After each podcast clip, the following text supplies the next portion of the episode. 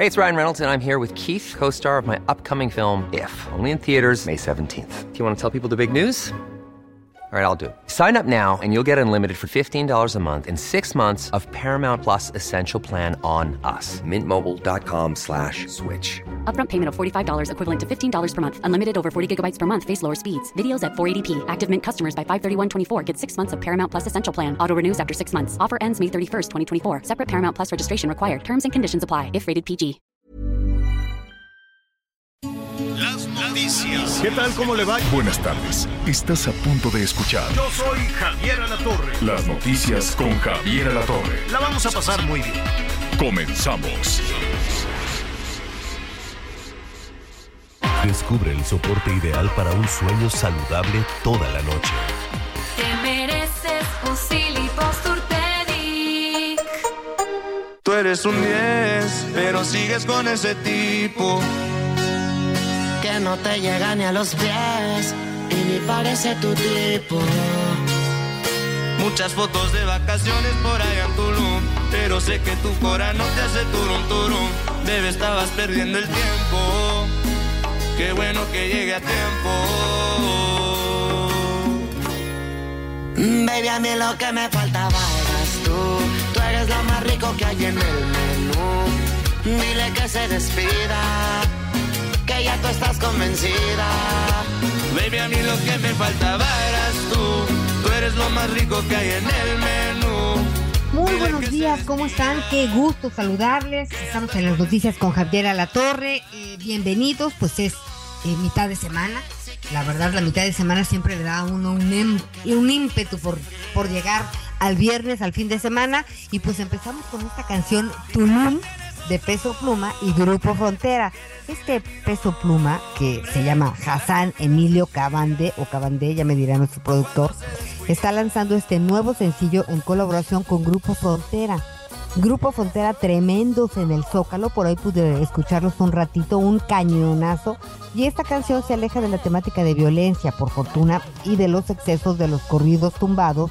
Además habla de una mujer y del amor verdadero. ¿Te gusta más, Miguelito?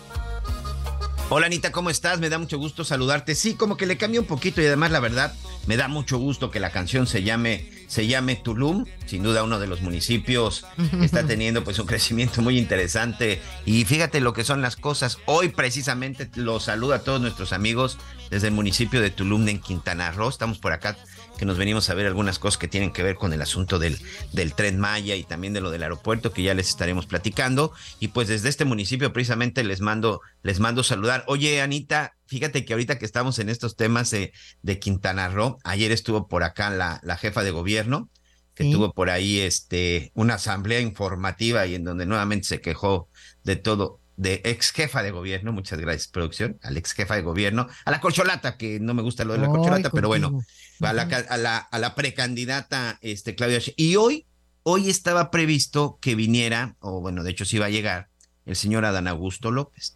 Ya canceló dos eventos que tenía ¿Otra programados en Playa del Carmen y Puerto Morelos, y lo que se dice es que, pues simple y sencillamente, pues parece que no les alcanzó la gente para, para llegar al evento y que terminando uno que va a tener precisamente en Cancún, una reunión que tendrá por acá en Cancún, que se regresa, que se regresa a la Ciudad de México porque parece que habrá reunión urgente de corcholatas con el presidente de la República.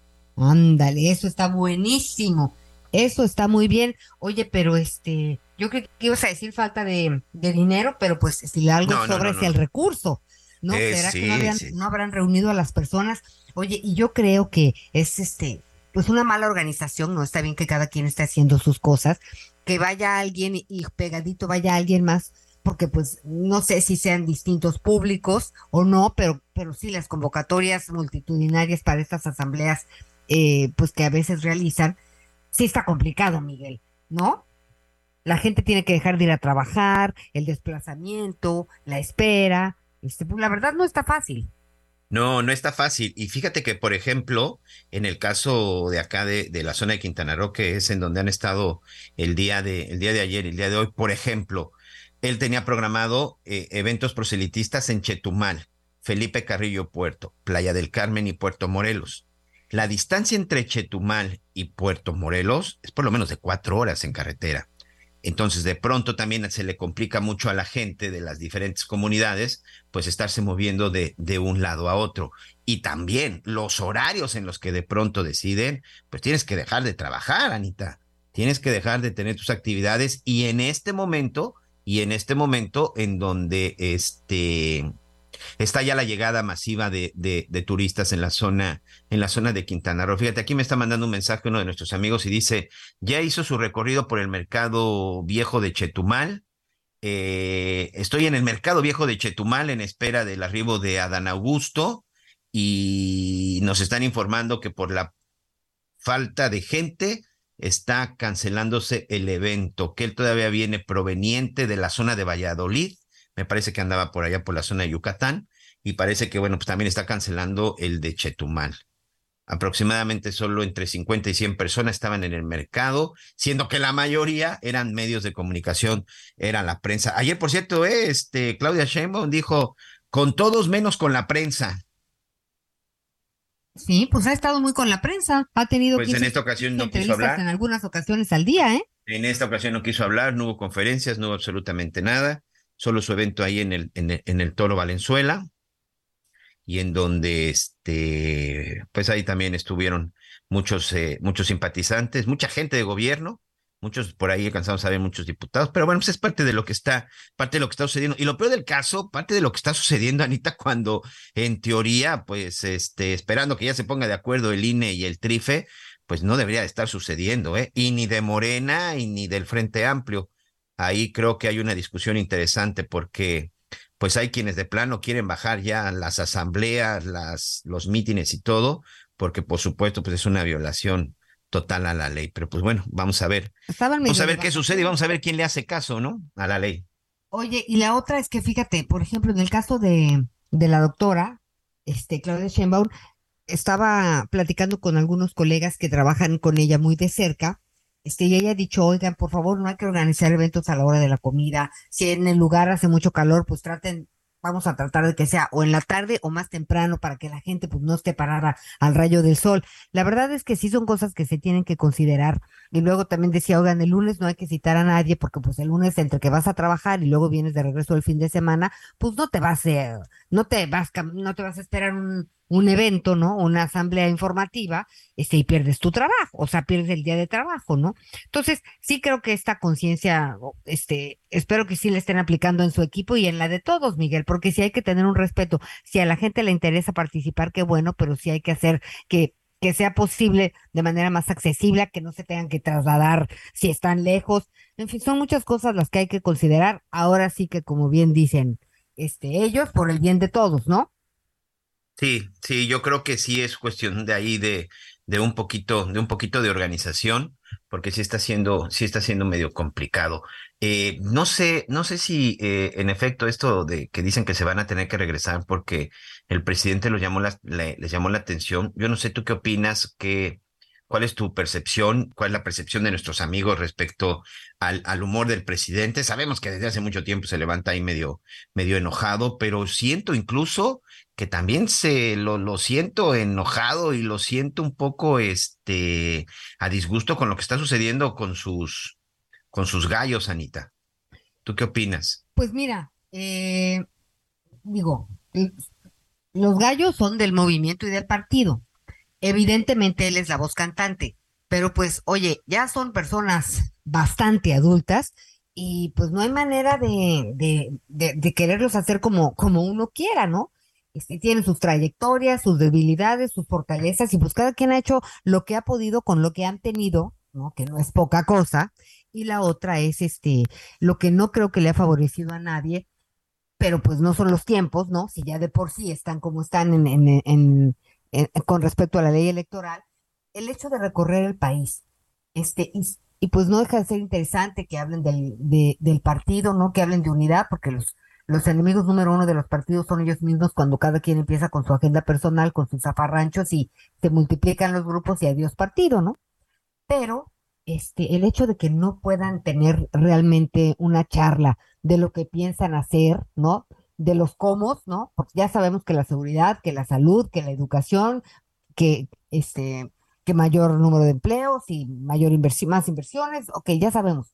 Pero lo que tienen que entender es que lo más importante ya son los cómo, ¿no? De rollos, Miguel Aquino, bueno, hoy es un segundo, bye, ya no nos interesa a nadie, creo yo, o a la mayoría, pero los cómo. Y me parece que en este recorrido ciertamente lo que ha faltado es eso. ¿no? Entonces, ¿hasta qué punto eh, la gente que va a escuchar, pues quiere escuchar que sí, que es un movimiento, que ya el presidente hizo y habló y recorre el país?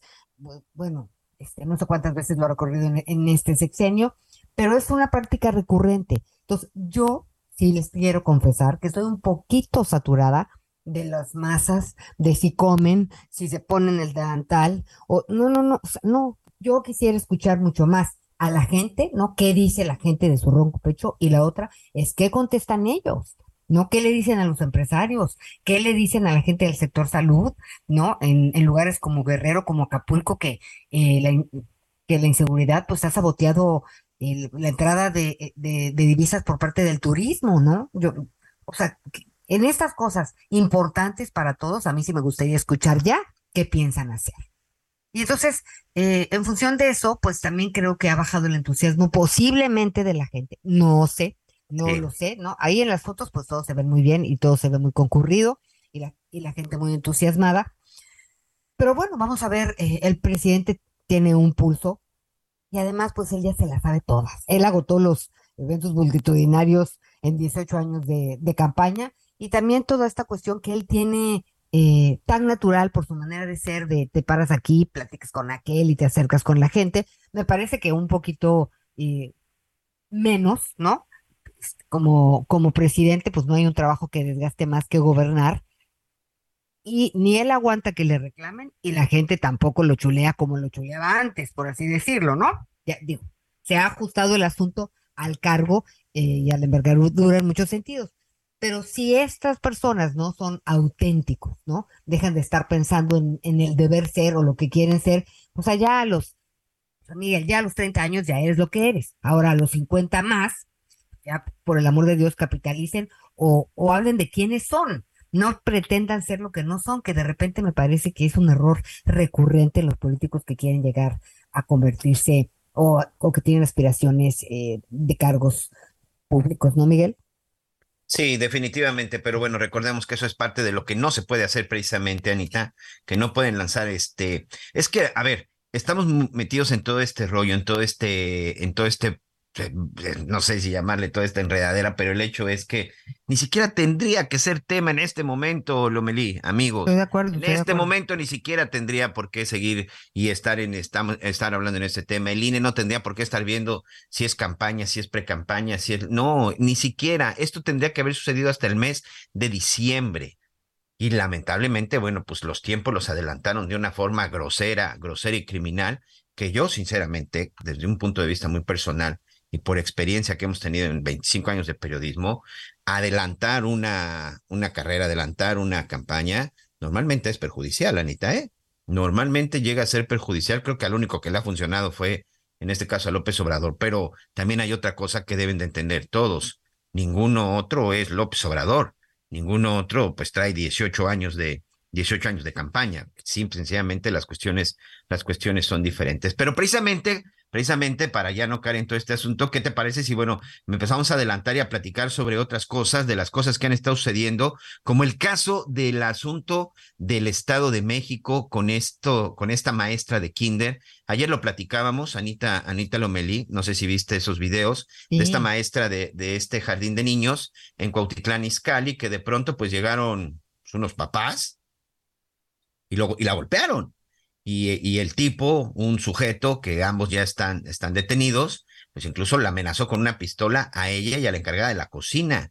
La obligó incluso a ponerse de rodillas y a pedirle perdón a su hijo de tres años porque el niño decía que su maestra era mala, pero resulta que la maestra agredida, pues ni siquiera era la maestra del niño de este kinder, este Frida Kahlo, en la zona de Cuautitlán Izcalli. Unas imágenes que sinceramente causaron mucha, pues mucha indignación, mucha preocupación, pero a mí en lo personal lo más terrible, Lomeli, si insisto, si lograste ver la imagen, es el hecho de que incluso, pues el niño en ningún momento se amedrentó al ver que su mamá le pegaba a otra mujer y que su papá sacaba una pistola. Al contrario, pues el niño hasta señalaba, sí, es ella la mala, es ella la mala, terrible el daño por supuesto, Pues para la, para la maestra, para la encargada, pero también para el hijo de este par. ¿Sabes qué? Eso es lo más lastimoso, Miguel. Estas señoras, estos señores son adultos, ¿no? Ya tendrán, eh, ojalá que sí, re- realmente pues tengan, eh, enfrenten la ley como debe de ser. Pero la tragedia de este niño pues es, es, es tremenda porque uno, pues ahorita está sin sus padres, ¿no? Dos, se queda con la impresión de que sus padres, los justicieros, fueron a, pues, a exigir sus derechos, por así, a protegerlo, ¿no? Ni son las formas, ni es así, y te habla de este sentimiento colectivo de, pues, de enojo, de, pues, digo, ¿por qué no van y dicen, oiga señora, qué pasó, qué no pasó? Este, y además, Miguel, pues tenemos que hablar con los adultos, con, con los adultos a solas, no podemos ir y exhibir a nadie. Sí, vamos a exigir cuentas, vamos a preguntar, vamos a ver qué pasó, pero tiene que haber una madurez, eh, una sensatez eh, y una responsabilidad, sobre todo con su niño. Entonces, la verdad es que es muy, muy triste, este, muy frustrante ver lo que hicieron estos señores. Y te la cambio, Miguel. Fíjate que me ha tocado ver que los niños, eh, pues, salen mal o son mal portados y los castigan. Este, y van los padres y, y le reclaman a los maestros. Los maestros han pedido, han, perdido un liderazgo importante y este, no podemos generalizar. Hay buenos y malos maestros, pero yo creo que tendríamos que estar seguros en dónde está nuestro hijo, conocer a, a, a las y los maestros, al- si hay psicóloga, tener una relación, pues, por lo menos eh, cercana en cuanto a saber qué está pasando, pero que un padre llegue y amedrente a un maestro me parece, me parece que no es lo que debe de ser, ¿no? Y tampoco me parece que, eh, que, que ameritaba para eso, Miguel Aquino. Yo creo que hay dos cosas aquí muy importantes. Evidentemente se tiene que investigar si es que en efecto hubo un maltrato. Empecemos que por ahí está todo el asunto. Pero mira, ya está listo nuestro compañero corresponsal del El- Heraldo Radio en el Estado de México, José Ríos. Él ha estado siguiendo pues muy puntual este, este asunto. Y José, sin duda es un caso que, que generó pues mucha indignación, que genera mucha polémica y muchas, muchas circunstancias alrededor que ya comentábamos, que si el niño, y no solamente el niño, el, el, el, el hijo de estos sujetos, los otros niños que estaban en la escuela, porque también estaban ahí varios niños que incluso en los videos alcanzan a observar algunos que eh, se asomaban porque escuchaban los gritos desesperados de su maestra. Pero finalmente, ¿qué sucedió? ¿Cómo quedaron las cosas? Gracias y bienvenido, José. ¿Qué tal, Miguel, Ana María? Buenos días, los saludo con gusto a ustedes y a quienes nos escuchan por el Heraldo Radio. Pues bueno, pues esta situación aún sigue pues llevándose en sus procesos de actualización. Hay que apuntar que hasta el momento pues los padres de familia que aparecieron en este lamentable video pues se encuentran retenidos en la fiscalía del municipio de Cotitlán Izcalli luego de que ellos acudieran a este lugar a presentar la denuncia por las agresiones contra el menor. Hasta el momento pues estamos a la espera de este proceso. La Fiscalía del Estado de México aún no ha informado con detalle lo que está ocurriendo. Lo que sí les puedo comentar, compañeros, es que hasta el momento, pues, policía de Cuautitlán Izcalli ya realizó un operativo al frente del kinder donde ocurrieron estos lamentables actos para realizar, pues, un operativo de vigilancia ante cualquier otra circunstancia que ocurra. ¿Y qué es ahorita lo que estamos viendo? Pues, hasta el momento los padres del menor acusan que en la escuela este jovencito, eh, pues, recibía este un trato eh, indigno contra en contra de su persona, presuntas quemaduras, los cuales, pues, hasta el momento no se han este, eh, acertado por parte de las autoridades. Eh, hasta el momento, pues la profesora quien recibió estas agresiones y la cocinera de la escuela, pues ya presentaron la denuncia ante la fiscalía y eso fue lo que procedió para que los padres de familia del menor, pues fueran retenidos en este espacio. Entonces, pues bueno, hasta el momento, pues estamos a la espera de las actualizaciones del informe. Oye, aquí hay una Se parte a que a aquí hay una parte que ayer se manejaba. ¿Se entregaron? ¿Ellos mismos se presentaron o si hubo un operativo para detenerlos? No, lo que sucedió fue que acudieron a denunciar a la maestra. Lo que ellos no sabían, pues es que la maestra ya había acudido a denunciarlos. Entonces, entre esta situación y entre que, pues lamentablemente, compañeros, cuando un caso de esto ya se viraliza en redes sociales, pues las autoridades, pues comienzan a identificar las, las acciones y, pues lamentablemente, pues ellos, eh, pues acudieron a denunciar sin saber que iban a terminar retenidos, pues eh, ya existía una denuncia en su contra. Oye, José, como parte de lo que se ha dicho, no sé si tú ya tengas información, ¿quiénes son? Porque ayer incluso se llegaba a manejar la versión, insisto, porque al final todo esto surge en redes, que a lo mejor se trataba de un policía, otros lo ponían como un distribuidor de droga de la zona, este otro simplemente pues un sujeto desquiciado que tenía una pistola, pero ya sabemos quiénes son, o sea, qué se dedican los papás de este menor. A ciencia cierta todavía no, estimado Miguel. Solamente, pues, nosotros contamos con la información de que esta persona, pues, también trabajaba como camillero en un centro médico, pero hasta el Mm. momento, pues, no se ha detallado ni tampoco, pues, eh, se ha dado a detalle la situación por parte de la fiscalía sobre esta pareja. Hasta el momento, pues, solamente tenemos la información de la del operativo en los planteles, en el plantel escolar y, pues, estar al pendiente sobre el avance de la situación. También importa también saber lo que ocurre con el menor, ¿no? Porque ayer, Claro. pues, el abuelo de, de este menor ya estaba rindiendo declaraciones, ya estaba apuntando que pues ellos no estaban actuando con tanto dolo, sin embargo pues las imágenes pues nos muestran lo contrario y hasta el momento pues tampoco no tenemos la información de qué pasa con, con esta con este menor también afectado y los que resultaron pues con este veto traumático dentro del plantel. Sí, y bueno, creo que la acusación, pues es muy fácil de comprobar. Si el niño sufrió algunas lesiones como quemaduras, pues esas se pueden acreditar eh, pericialmente hablando sin ningún problema, pero creo que sí es importante llegar al fondo. ¿Hay algún término para que se tenga ya una resolución y la situación legal de estos personajes? Pues hasta el momento lo que hizo la profesora Brenda N, pues denunció a estos sujetos por amenazas y por agresiones este, dolosas, si tengo entendido eso, pero hasta el momento pues todavía estamos a la espera de cómo se va a procesar esta denuncia, porque están detenidos estos padres y también saber si ellos van a pro- proceder esto, estas actuaciones en libertad, ¿no? Porque pues ahora se, se van a chocar estas denuncias porque ellos también procedieron en contra de la profesora, pero la profesora pues se encuentra en libertad. Sí, hay que ver, este, no sé, en el Estado de México ahorita no, no, no tengo la información, no sé si tú la conoces. Eh, hay que ver el delito de portación de arma de fuego, qué tipo de arma de fuego, si era de uso exclusivo del ejército, las amenazas, no sé si las amenazas son consideradas graves en la zona de Cuautitlán Izcalli, las lesiones finalmente, bueno, pues hay golpes, pero no hay lesiones que pongan en riesgo la vida, y esas finalmente son las atenuantes y lo que tendrá que determinar la, la autoridad. De pronto son imágenes muy fuertes, imágenes insisto, que indignan, pero pues hay que ver también pues la magnitud del delito, porque con ese catálogo de delitos, pues casi me atrevo a decir, mi, mi, mi estimado José, este, Anita, que seguramente no van a terminar en prisión, ¿eh?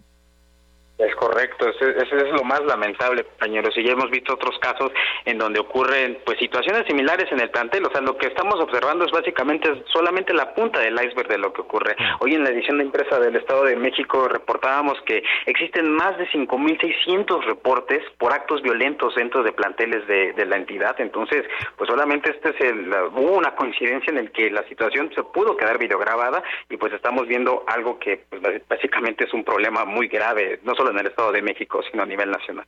Sin duda, sin duda. José Ríos, compañero, muchas gracias. Te mando un abrazo y un abrazo también para todos nuestros amigos en la zona del Estado de México. Seguimos pendientes, buenos días. Por supuesto, seguimos, seguimos pendientes. Oye, Miguelito, y hay que dar el teléfono para que nuestros amigos que son quienes tienen la última palabra, pues nos platiquen, ¿no? ¿Qué piensan en relación a los padres de familia, en relación, valga la redundancia, con los maestros de sus hijos, eh, a dónde acuden, qué hacer cuando uno recibe quejas por parte de los hijos, cómo manejarlos. ¿Qué, qué dicen ustedes? ¿Qué piensan? Nuestro teléfono es el 55 14 90 40 12 y nos va a gustar muchísimo si tienen oportunidad de dejarnos un, eh, una, un mensaje de voz. Ahí está el microfonito, ¿no? Usted le aprieta, nos dice rapidísimo lo que quiere mande. Por favor, díganos de dónde nos habla y su nombre, nos gusta saludarlos. Y ahí nos vamos escuchando, nos vamos escuchando. Si está manejando, le mandamos un abrazo y cuando pueda nos lo manda, pero por lo pronto estamos pendientes de todas sus opiniones. Este, Miguel, pues seguiremos de cerca, seguiremos muy de cerca este, esta información y hablaremos más adelante también de los derechos animales, de los derechos de las personas en relación al ruido, este, al, al ordenamiento territorial. Ya estaremos platicando también de estos temas. Así es, y también regresando les voy a contar eh, lo último, lo último acerca de esta pequeñita de Antania, esta pequeña que falleció en un hospital de Playa del Carmen del Instituto Mexicano del Seguro Social. Ayer el titular del IMSS, Zoé Robledo, pues emitió, emitió un mensaje en donde pues asegura que no va a quedar impune y que él personalmente se ha reunido con los padres y pues ahí están tratando pues de reparar. Yo creo que no va a haber ninguna manera, ninguna forma de que se pueda, se pueda reparar el daño provocado, pero bueno, escucha, vamos a escucharlo ahorita que regresemos. Vamos a una pausa. redefinimos tu concepto de una Subinfinity QX60 2023. Ahora, con tres años de mantenimiento incluido.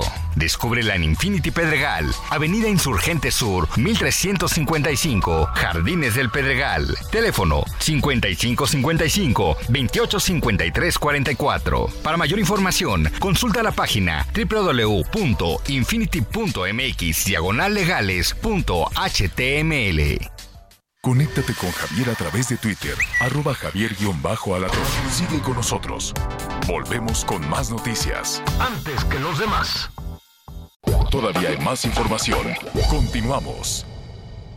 Hola, mi nombre es Paola Flores, soy diseñadora de interiores y te invito a Expo Mueble Internacional la feria líder de muebles y decoración en América Latina. La cita es del 16 al 19 de agosto en Expo Guadalajara y con más de 400 expositores encontrarás la mejor calidad y diseño en todo tipo de mobiliario, mueble residencial, exteriores, infantil, de madera, tapizados, todo. El evento no tiene costo, regístrate en expomuebleinternacional.com.mx. Las noticias en resumen. Un notario del Estado de México fue asesinado mientras vacacionaba en el centro histórico de la ciudad de Oaxaca.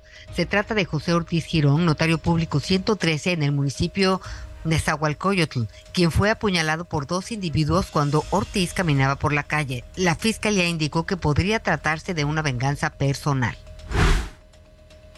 Este martes fue asesinado a balazos un policía municipal de Guanajuato al salir de su casa. Víctor N., de 38 años de edad, quedó tendido a un costado de su automóvil. Se trata del segundo asesinato de un policía municipal de Guanajuato en lo que va de este año. Este martes se registró un accidente en un pozo de carbón en el municipio de Sabinas, en Coahuila. De acuerdo con los reportes, dos personas fallecieron. Según testigos, el accidente se organizó al romperse el malacate que transportaba a los trabajadores y que se utiliza para elevar objetos pesados, minerales y agua en el pozo. Hoy el dólar se compra en 16 pesos con 24 centavos y se vende en 17 con 22. Descubre nuestro sub más lujoso, Infinity QX80 2023. Experimenta una total tranquilidad al recibir la protección inigualable de Infinity Black por 5 años. Visítanos en Infinity Polanco, Calzada General Mariano Escobedo, 476, Anzures. Teléfono 5590-357748. Para mayor información, consulta la página www.infinity.mx diagonal legales.html. Muchas gracias. Continuamos, continuamos con más información cuando ya son las 11 del día con 32 minutos. El pasado 10 de julio, aquí le platicábamos acerca de una, una tragedia, de un hecho que cuesta trabajo de pronto entender cómo sucede, cómo se dan, lo que lo provocan. La muerte de una niña, la muerte de una niña en un hospital del Instituto Mexicano del Seguro Social el Hospital Regional número 19, ubicado en el municipio de Solidaridad de Playa del Carmen, en Quintana Roo. Haitiana llegó a este hospital proveniente de pequeño municipio del estado de Yucatán, acompañada de sus padres, porque pues, la niña tenía que ser atendida por un problema de dengue.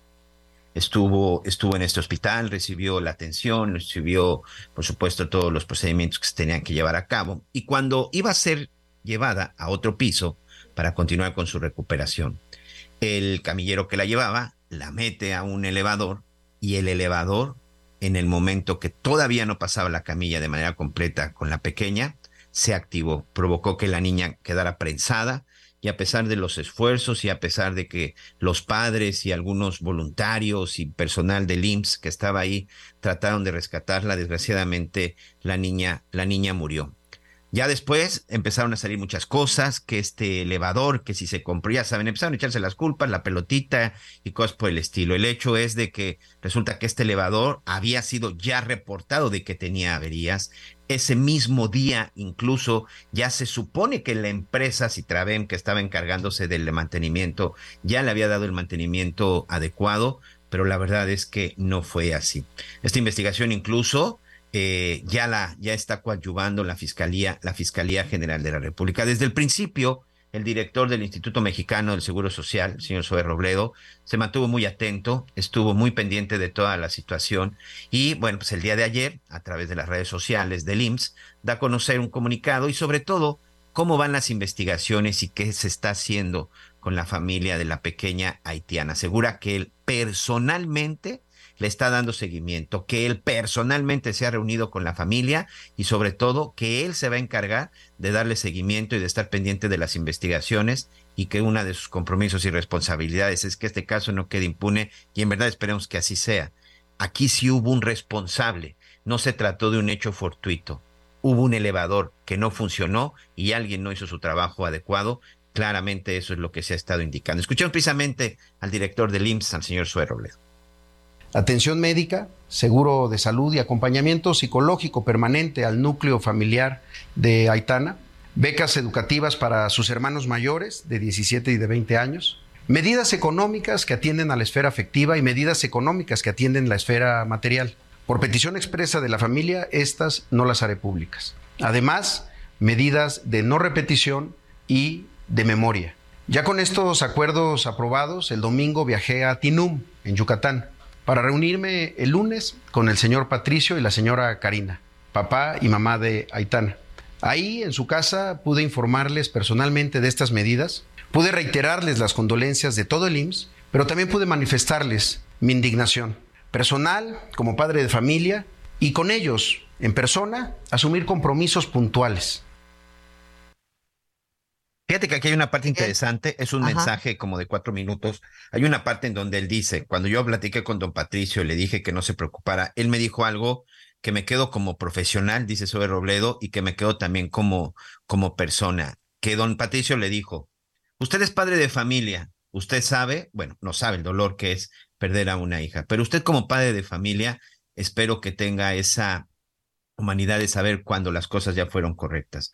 Si en el proceso de la investigación a usted lo deja satisfecho, yo me doy por satisfecho. Si usted no queda satisfecho con el proceso y al final de la investigación, ese será el mismo, el mismo resultado, porque Zoé Robledo se comprometió, Anita, se comprometió, ya lo hizo públicamente, se comprometió con los padres de que este caso no, no quedará, no quedará impune. Yo sigo insistiendo por todo lo que vimos, lo que sucedió, las declaraciones.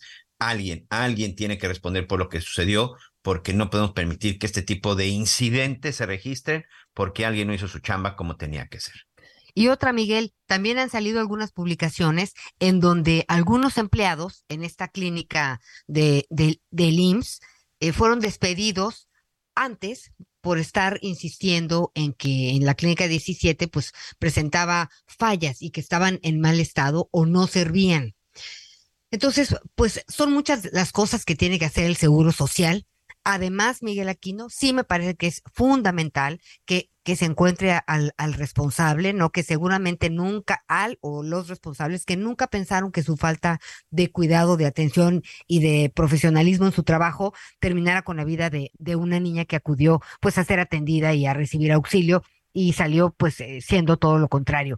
Pero tendrían que estar checando de manera obsesiva todos los elevadores e instalaciones de, de los otros hospitales, Miguel Aquino, porque son fallas recurrentes. Entonces, yo sigo insistiendo que este, sí hay que encontrar a los responsables, no pueden abandonar esta familia y tendrán que apoyarla en lo que necesiten, pero también pues que sirva esto de punto de partida para checar todas las instalaciones, porque Miguel Aquino, estas cosas pueden, pueden este, aparecer si no se ha dado bien el mantenimiento y yo no creo que haya sido nada más aquí. Entonces, sí es importante que se pongan a trabajar no nada más en este caso, sino en todos los hospitales del IMSS y que no sean del IMSS para que no existan riesgos eh, como este para las personas. Estaremos muy pendientes de esta situación, Miguelito, y te pare, y si te parece, pues hablemos de de los fumadores, de las y los fumadores en relación a los restaurantes, porque eh, pues la Cámara Nacional de la Industria de Restaurantes y Alimentos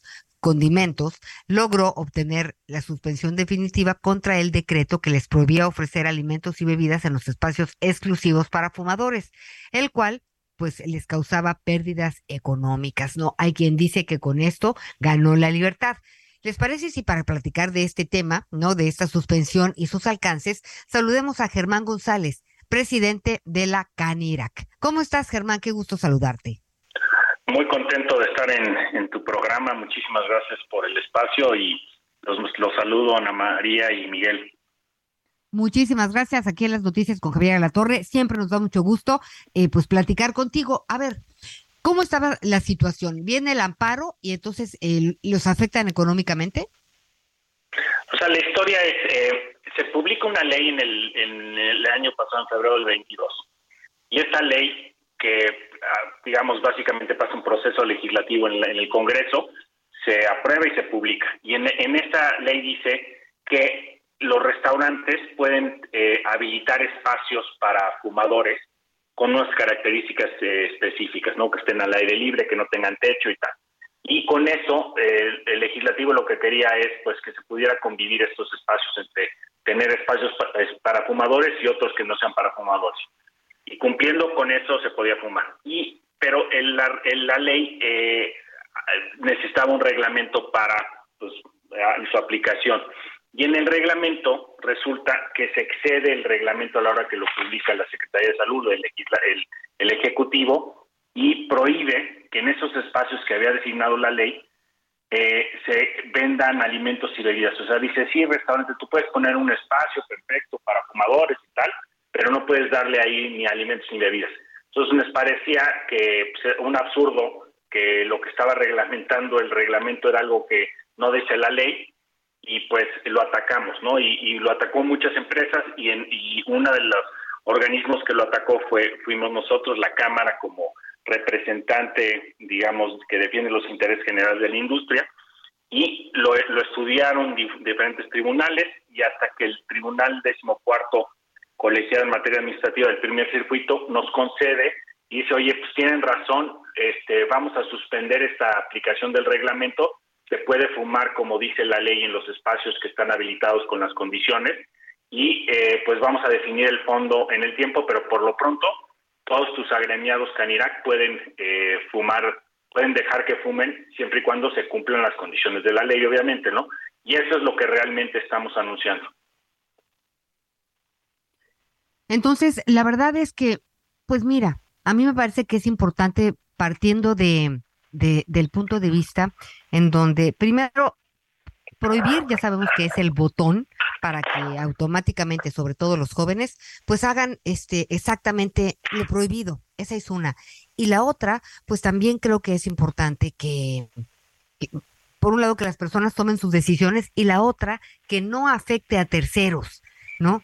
Eh, y pues después de la pandemia, ¿no? Después de que los comerciantes, los restauranteros, pues organizaron sus, eh, pues, sus restaurantes, sus espacios con una terraza para para los fumadores, luego decirles, bueno, ya tienes tu terraza para los fumadores, bueno, ahora no puedes ofrecer servicio de comida si la gente fuma, o sea, ibas a tener un espacio de gente sentada fumando. Entonces, yo creo que, que, que salen ganando, ¿no, Miguel? Digo, ¿no? A ver, sin duda, yo creo que eh, aquí lo que lo que pasó es que se reglamentó algo que no está en la ley y, se sobrelimitó, digamos, las capacidades de este reglamento. Entonces, los juzgados lo que están viendo es que pues hay una subordinación de leyes que es la ley va encima del reglamento y pues cuando el reglamento hace cosas que no debe hacer o se sobrepasa, pues ahí es donde lo ajusta. La realidad es que la, la, la discusión de si fumar es bueno o malo, pues no es una discusión que, nosotros eh, hayamos generado y, y más bien se hizo en la Cámara, en, en, la Cámara del Congreso, lo que nosotros eh, discutimos fue, oye, pues si se hace un espacio y el espacio lo analiza, si está y no afecta y no, no va a generar eh, un problema a terceros ni un daño, pues esos espacios se tienen que habilitar según lo que dice la ley, ¿no? Si la ley se cambiase, pues esa es otra discusión, pero ahorita la ley establece que se puede hacer y, es lo que nos, nos está otorgando la suspensión este tribunal. La realidad es que hay, gente que le gusta fumar y que dejó de ir a los restaurantes y sí hay una afectación económica real porque pues las estadías en los restaurantes se acortaron y mucha gente prefiere quedarse en su casa eh, donde puede fumar y, que en lugares que no los dejábamos fumar, ¿no? Oye, y además, eh, pues tendrían ustedes como 600 mil establecimientos con multas.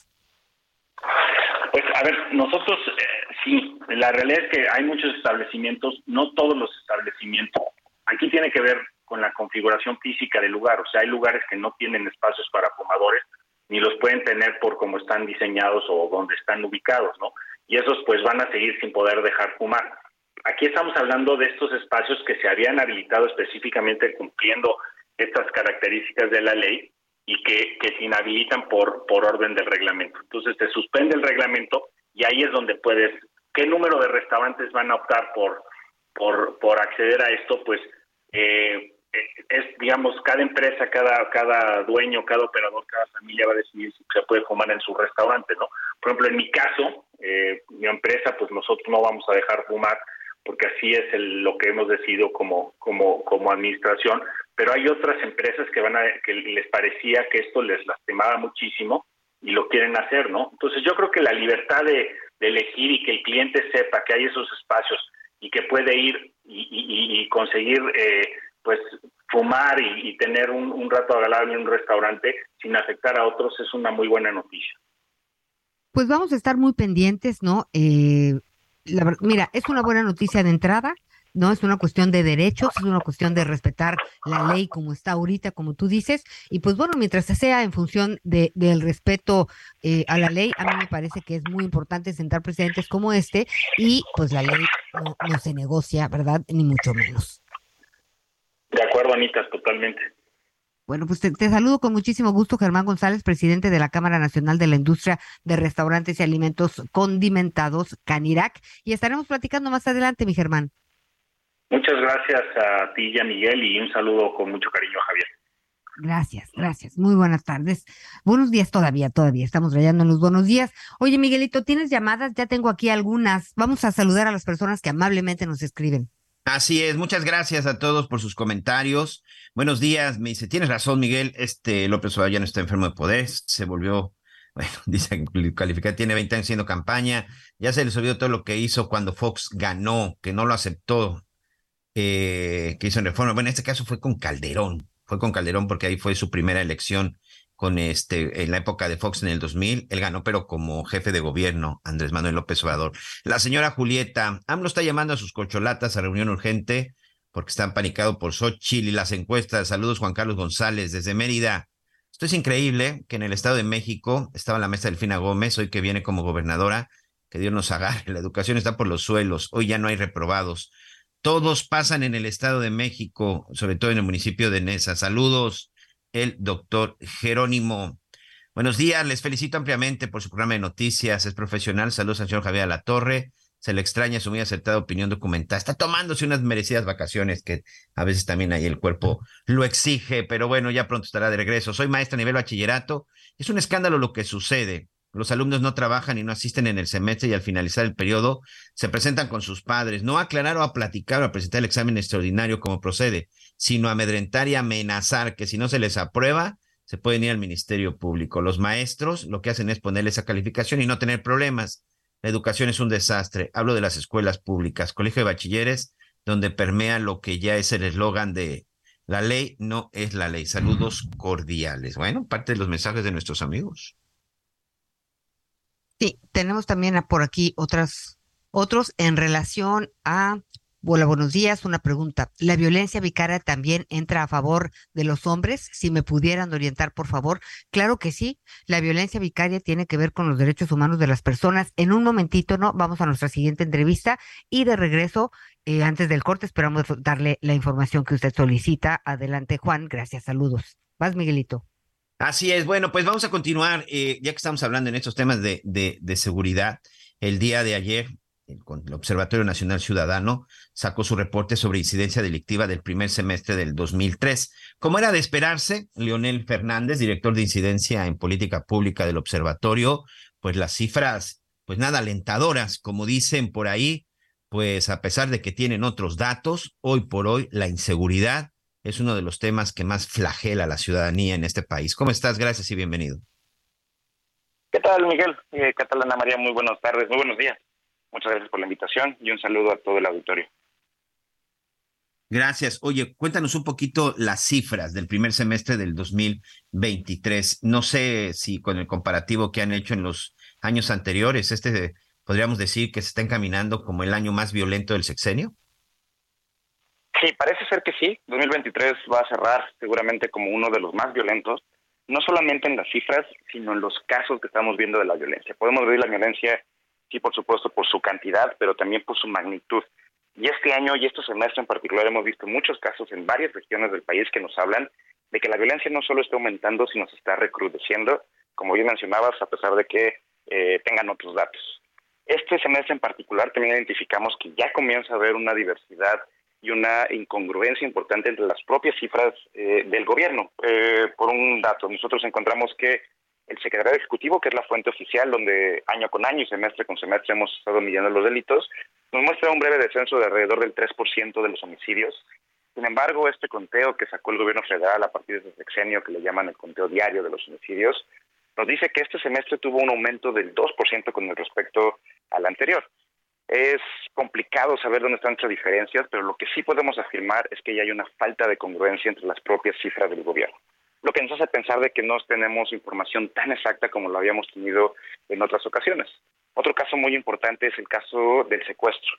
Han presumido en las mañaneras cuando sale la secretaria Rosicela hablarnos de que ha disminuido el secuestro, en este caso en un 6%, nos llama la atención que eh, a partir de que inició este sexenio hay otra categoría residual que se llama otros delitos que atentan contra la libertad personal o, u otras privaciones de la libertad, que está en franco aumento con un porcentaje de crecimiento de más del 16%. Tal parece que muchos de estos secuestros se están empezando a investigar como otro delito que atenta contra la libertad personal, sin que sean específicos, lo cual les ha permitido pues festejar este decremento aparente cuando en la práctica y en la suma de los delitos tenemos un incremento como pocas veces se había visto, casi arriba del 6%, y definitivamente este semestre es, desde que tenemos registro de este, dato, de este dato, el que más eh, violaciones contra la libertad de las personas ha manifestado. Nunca habíamos tenido una tasa tan alta como en este semestre.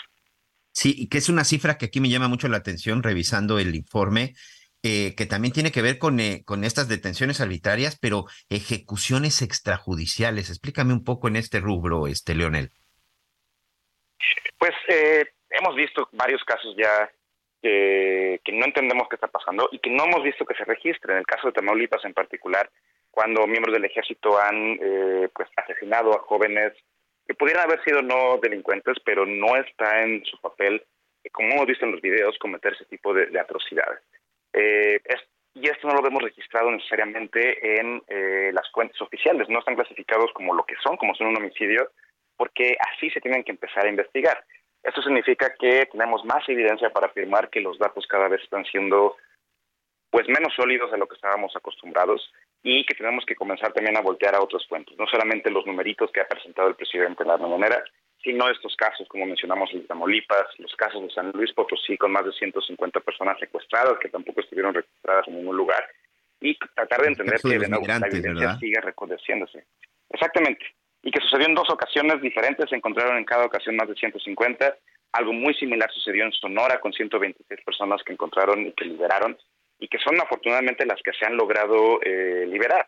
El problema es que eh, cuántas más eh, están en las fosas de desaparecidos, que cada vez aumenta este número, que lamentablemente no son hallados por sus familiares.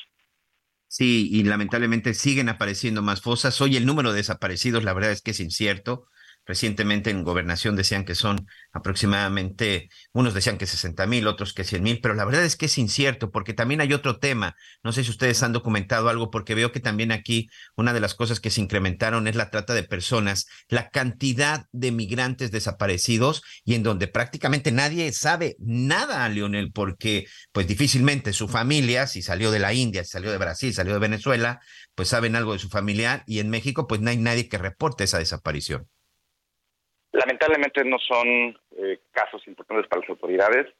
Con las nuevas políticas que comenzaron algunos años también de, bloquear la frontera sur, pues el propio Instituto Nacional de Migración, el mismo ejército, se ha vuelto un poco más eh, antagónico a la migración, así que los delitos que tienen que ver con migrantes rara vez son investigados. Es muy complicado incluso que se investiguen para el caso de los mexicanos, ya entenderán que el caso de los migrantes pues, pasa prácticamente desapercibido. Y el problema es que esto nos habla de o dos cosas, una falta de interés de las autoridades por resolver este tipo de problemas, o de plano una falta de capacidad. No tienen ni las herramientas ni el conocimiento para poder resolver. Puede ser que estemos frente a un poco de ambas. Claro. Lamentablemente no ha habido una política real o una estrategia real que nos hable que el presidente está enfocado en disminuirlo, más allá de sus frases lamentablemente célebres que se quedan en eso, y de pues la mal llamada estrategia, ¿no? Que es la Guardia Nacional cuando esta no tiene pues una estrategia definida. Claro, que ha sido cuestionada. Leonel, me aguantas un par de minutos, me está ganando el corte, quiero platicar contigo de extorsión, pero aquí lo más importante para que nuestros amigos sepan de dónde salen estas cifras, ¿te parece? De acuerdo, aquí nos Muy bien, vamos rápidamente a una pausa y regresamos con más en las noticias con Javier Alatorre.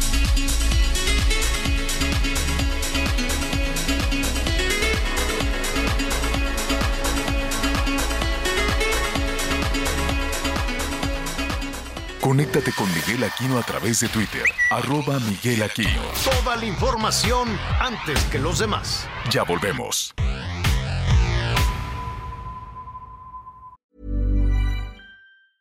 Hey, it's Ryan Reynolds, and I'm here with Keith, co star of my upcoming film, If, only in theaters, May 17th. Do you want to tell people the big news? All right, I'll do it. Sign up now and you'll get unlimited for $15 a month and six months of Paramount Plus Essential Plan on us. Mintmobile.com slash switch. Upfront payment of $45 equivalent to $15 per month. Unlimited over 40 gigabytes per month. Face lower speeds. Videos at 480p. Active Mint customers by 531.24 get six months of Paramount Plus Essential Plan. Auto renews after six months. Offer ends May 31st, 2024. Separate Paramount Plus registration required. Terms and conditions apply if rated PG. Todavía hay más información. Continuamos. Muy bien, continuamos, continuamos. Muchas gracias. Estamos platicando con Leonel Fernández del Observatorio Nacional Ciudadano sobre este reporte de incidencia delictiva. Y bueno, pues evidentemente las cifras pues no, no son nada alentadoras. Ayer precisamente también salía, salía esta encuesta del INEGI de percepción, de percepción de seguridad. Y también pues hay unos lugares en donde pues la gente entre el 70 y 80% pues siguen sintiéndose insegura, ¿no, Leonel? Lamentablemente todavía en el país dos de cada tres personas nos sentimos inseguras en nuestras ciudades y a pesar de que es cierto que ha bajado y eso es, eh, hay que reconocer y un poco tiene que ver también con la pandemia y la sensación de seguridad que genera haber estado tanto tiempo en nuestros hogares, eh, pues ya se estabilizó esta tendencia de percepción alrededor del 62%. Esto habla que pues donde vayamos dos de cada tres personas que veamos sienten que viven en un lugar inseguro. Particularmente resaltan eh, los municipios de Fresnillo, de Zacatecas, de Ciudad Obregón, donde más del 90% de las personas se sienten inseguros. Esto definitivamente no puede hablar de calidad de vida. Eh, por otro lado, pues, también podemos eh, reconocer que hay ciudades con un contraste importante donde menos del 20%, del 25% se sienten inseguras. Tal es el caso de Benito Juárez en la Ciudad de México, la alcaldía con la mejor percepción de seguridad que hay. El caso de la Ciudad de Mérida, que tampoco es sorpresa, con un eh, 25% de personas, solamente uno de cada cuatro personas se sienten inseguras, lo que nos habla de que sí puede haber, tanto en contextos urbanos como en rurales, que exista eh, pues una percepción importante de seguridad, no si se pueden llegar a hacer las cosas. Muy bien, oye Leonel, ya para concluir y, y, agradecerte, porque de pronto, bueno, pues existen las dudas de, bueno, ¿y estas cifras de dónde salen? ¿Por qué estas cifras no coinciden con las cifras que presentan todos los días, o bueno, de estos días que son de, de todos los días que se presentan las cifras en materia de seguridad. ¿En dónde? ¿De dónde salen y cómo podemos consultar las cifras del Observatorio Nacional Ciudadano? Todas las cifras con las que manejamos es información oficial. Lo que también a veces les sorprende son datos que ellos manejan. Eh, la información oficial en México son iniciadas que emiten en los, en los ministerios públicos y cada fiscalía las recolecta a final de mes y las envía al Secretariado Ejecutivo del Sistema Nacional de Seguridad Pública, quien es eh, la instancia encargada de publicarlas. Todos estos datos se encuentran en este sitio del Gobierno Federal, del Secretariado Ejecutivo, eh, y se encuentran para más de sesenta y tantos tipos penales. Lo que hacemos en el observatorio es procesar esta información, es decir, agregarla por semestre, generar las tasas por cada 100.000 habitantes para poderlo hacer comparado y las publicamos en nuestro reporte y en nuestra plataforma interactiva que es delitosmexico.onc.org.mx donde pueden consultar no solamente eh, a nivel estatal por semestre, sino cualquier municipio del país. Tenemos cargados los, poco más de 2.400 municipios que tenemos para cualquier periodo de tiempo desde que existe información y para cualquiera de los delitos de más alto impacto. Tenemos un análisis de 16 delitos que están cargados en nuestra plataforma.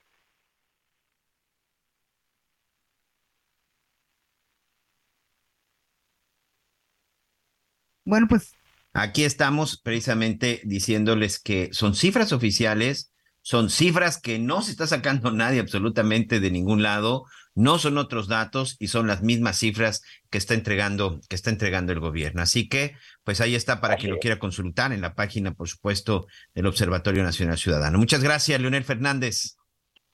Miguel, muchas gracias, Ana María, muchas gracias por la invitación y les recomendamos consultar el reporte en nuestro sitio de internet. Muchas gracias. Muchas gracias. Ahí está, y pues ahí está, eh, rubro por rubro, incluso hay algunos comparativos con los sexenios, con las secciones anteriores, Anita, y cifras oficiales, eh, para que no digan que son otros datos. Lo que más me gustaría, Miguel, es que estas cifras fueran consideradas, pues para aplicar eh, rigor en, en la estrategia de seguridad y fuerza y e inteligencia donde se requiere, porque nos quedamos siempre en estos diagnósticos importantes, sin lugar a dudas, pero nos falta esta cuestión de hacer un eh, pues match, acercamiento con las autoridades responsables y pues que realmente utilizaran esta información a su favor, a nuestro favor. Así es. Y bueno, ¿qué te parece si vamos a hacer un recorrido por el interior de la República? Vamos. ¿No?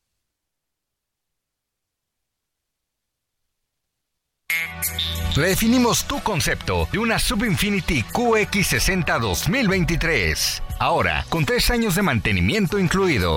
Descúbrela en Infinity Pedregal, Avenida Insurgente Sur, 1355, Jardines del Pedregal. Teléfono 5555-285344. Para mayor información, consulta la página www.infinity.mx legales.html.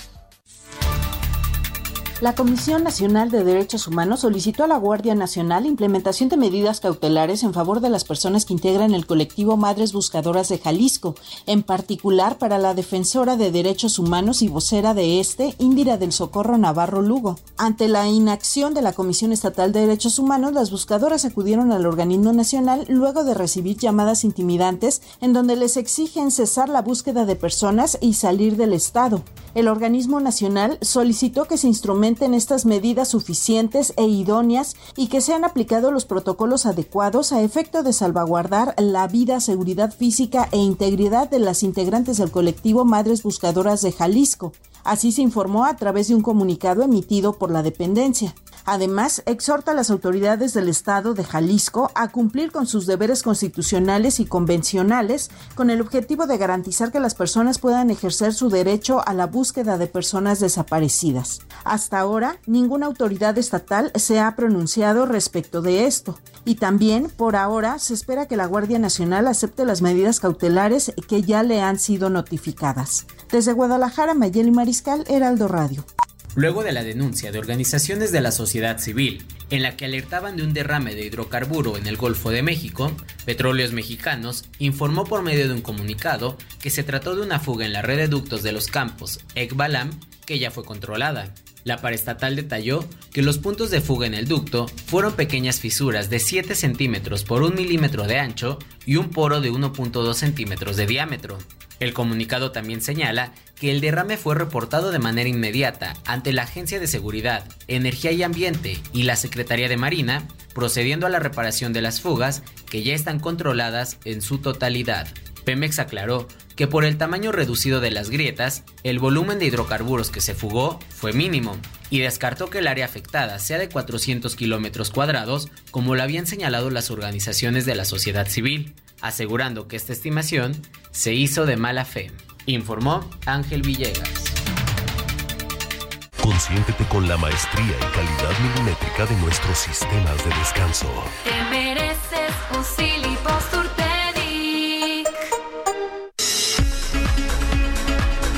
Muy bien, pues gracias, gracias por este recorrido informativo. Y fíjense que es importante que conozcamos nuestros derechos y qué instancias o qué podemos hacer finalmente para exigirlos. Y, es, y platiqué hace, hace poco con eh, Mariana Boy, ella es titular de la Procuraduría Ambiental y del Ordenamiento Territorial de la capital del país. Y fíjense que hay cosas muy interesantes que se están haciendo. De entrada, pues podemos eh, denunciar y suceden cosas. Me da mucho gusto saludarte, Mariana Boy, ¿cómo estás? ¿Qué tal, Ana María? Muy buenas tardes, qué gusto saludarte también. Muchas gracias. Oye, a ver, platícanos, porque de pronto, eh, pues uno se queda con la impresión de que por un lado está en la Ciudad de México SEDEMA y por el otro está la Secretaría de Seguridad, de, Seguridad Ciudadana, por el otro está la Fiscalía, pero también está la Procuraduría Ambiental y del Ordenamiento Territorial de la ciudad, de, de la cual tú eres titular. ¿Qué hace esta Procuraduría? Sí, Ana María, justamente somos varias instancias que atendemos materias similares. Sin embargo, la Procuraduría Ambiental y de, y de Ordenamiento Territorial de la Ciudad de México vigilamos el cumplimiento de la ley. Esa es básicamente nuestra función en defensa de los habitantes de la ciudad. ¿Qué hacemos puntualmente? Funcionamos a partir de denuncias ciudadanas, principalmente, ¿En qué materias? Materias, la número uno y más denunciada y pues una de las que hemos tenido como un trabajo más sólido ha sido el tema de maltrato animal, que hoy es nuestro tema más denunciado en la Procuraduría. Eh, en este tema hemos eh, rescatado en los últimos años más de 800 animales de compañía y hemos logrado dar en adopción a más de 1.200 animales de compañía gracias a una plataforma que, lanzamos justamente en la pandemia que se llama Adopta CDMX con el propósito de promover la adopción responsable de los pues perros y gatos principalmente y aquí están pues muchos de los que hemos rescatado a lo largo de los últimos años. Y otro de los temas también muy relevantes que, que tratamos aquí en la Procuraduría es el tema de ruido, Ana María. Este, este tema pues es una problemática generalizada en toda la ciudad. Eh, yo creo que todos los habitantes de la ciudad en algún momento hemos sufrido de un, de un tema, de un problema de estos, ya sea ruido por una obra o por una farmacia que tiene las bocinas hacia afuera o una chelería, algún restaurante, y pues eh, eh, se desconoce que hay una instancia como la PAOT que es quien atiende este tipo de, de problemas. Entonces se, se denuncia aquí con nosotros cualquier establecimiento mercantil, eh, para eh, denunciar el ruido excesivo. Y a partir de esta denuncia nosotros iniciamos una investigación para constatar que estén dentro de los niveles de decibeles que permite la ley. En caso de que rebasen, pues nosotros suspendemos actividades de estos establecimientos para eh, lograr que cumplan con la normatividad. Oye, me gusta mucho entender que esta Procuraduría sí tiene sus dientitos, porque luego de pronto estamos, eh, trabajamos con organismos, con instancias de gobierno que pues tienen muy, buenas intenciones, pero no sucede nada. Entonces, podemos denunciar en la PAOT en cuanto a la ciudad se refiere y sí hay sanciones. Eh, en cuanto al ruido, bueno, ya nos dijiste lo que puede suceder. Los animales, ¿qué, ¿qué es lo que más te denuncia la gente, por ejemplo, aquí en la Ciudad de México, el maltrato animal? Sí, el maltrato animal es el tema más denunciado y normalmente, Ana María, se entiende, o sea, tenemos la falsa percepción de que el maltrato es únicamente cuando, cuando hay golpes o hay lesiones a un animal. Y no es cierto, o sea, por supuesto que esto es un, eh, un maltrato doloso, eh, esto corresponde al 7% de las denuncias que recibimos, pero el resto de las denuncias están más enfocadas a otro tipo de maltrato, que es no le dan alimento, no le dan agua, eh, no tiene un espacio el animal para resguardarse de, los calores, por ejemplo, que acabamos de pasar, o de las lluvias que ahora vienen, o que el animal está amarrado. Todo esto también constituye maltrato y constituye el mayor número de, de denuncias que estamos recibiendo aquí en la Procuraduría. Y mencionaste un tema muy importante y creo que es eh, relevante poderlo comunicar con pues con las personas que nos están escuchando eh, en la PAOT no sí tenemos dientes, por supuesto, tenemos como estas herramientas que nos permiten rescatar a los animales, darlos en adopción, asegurarlos, suspender establecimientos mercantiles por ruido y obvio atendemos también otras materias como construcciones irregulares y arbolado, afectación arbolado, etcétera.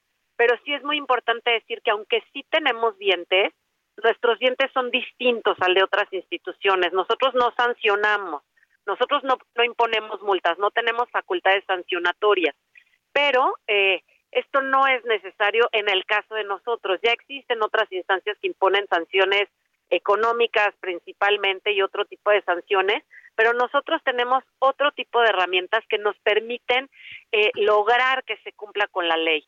No nos interesa a nosotros multar a un restaurante o a una chelería que hace ruido y que pague su multa y pues que siga operando. Lo que queremos es más allá de que pague una multa, lo que queremos es que cumpla con la ley. Entonces, esta suspensión que nosotros hacemos, estas suspensiones de actividades, eh, las hacemos justamente con ese propósito. No te levanto la suspensión hasta que acredites que estás cumpliendo con eh, los decibeles que marca la norma. No puedes rebasar el ruido que permite la ley.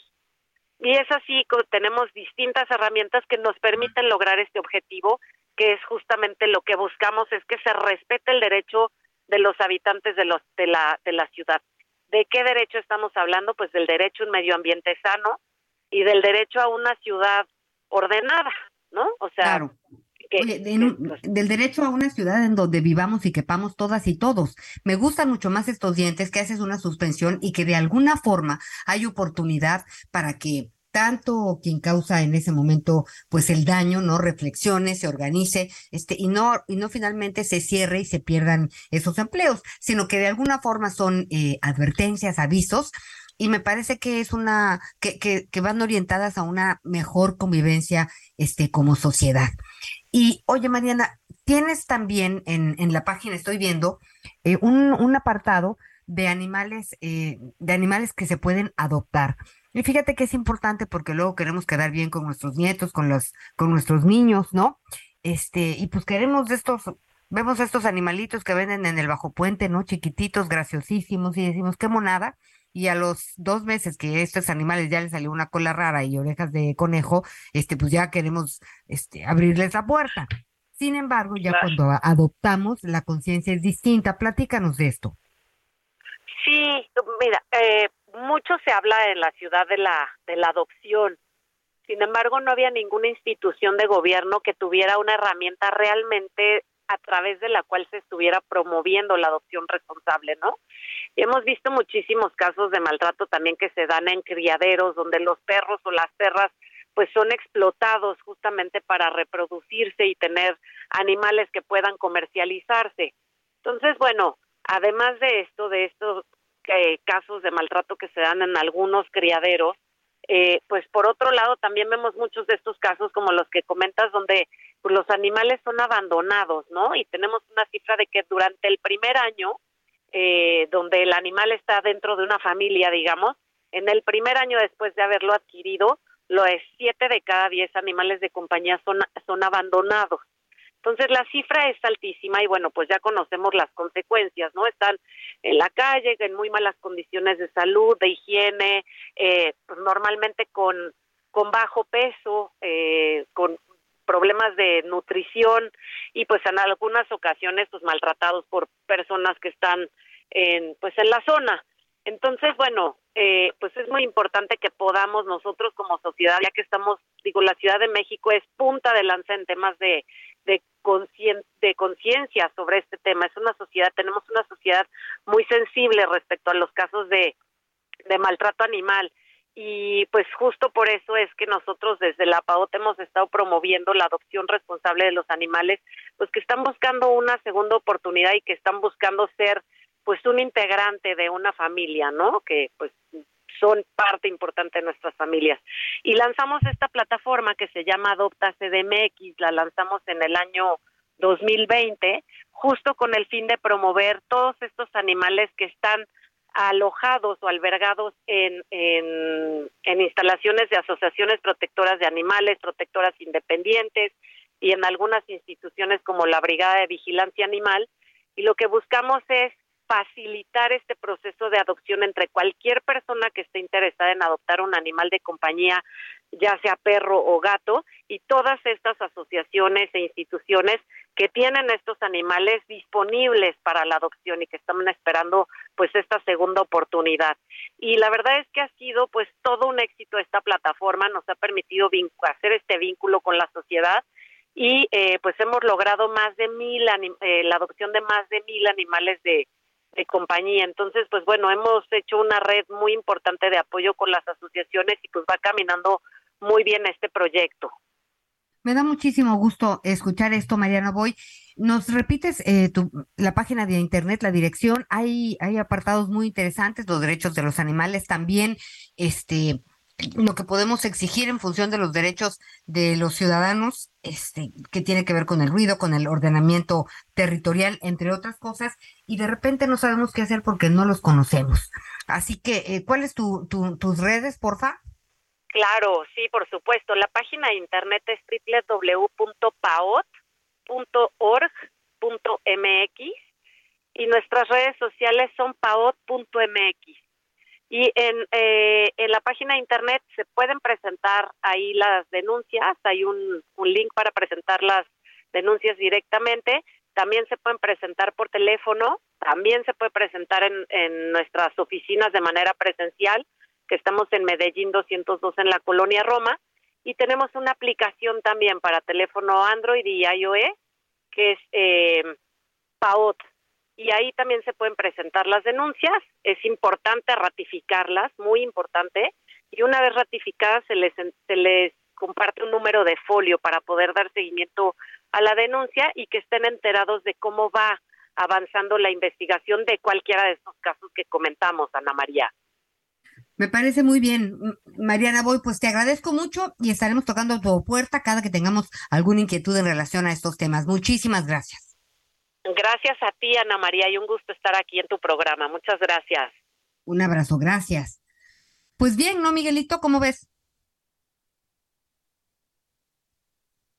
Miguel. Fíjate que en esta parte, Anita, ahorita que, que, estabas platicando con Mariana Boy, eh, precisamente me estaba llegando una información que aquí también dábamos a conocer hace aproximadamente unas tres o cuatro semanas en Playa del Carmen.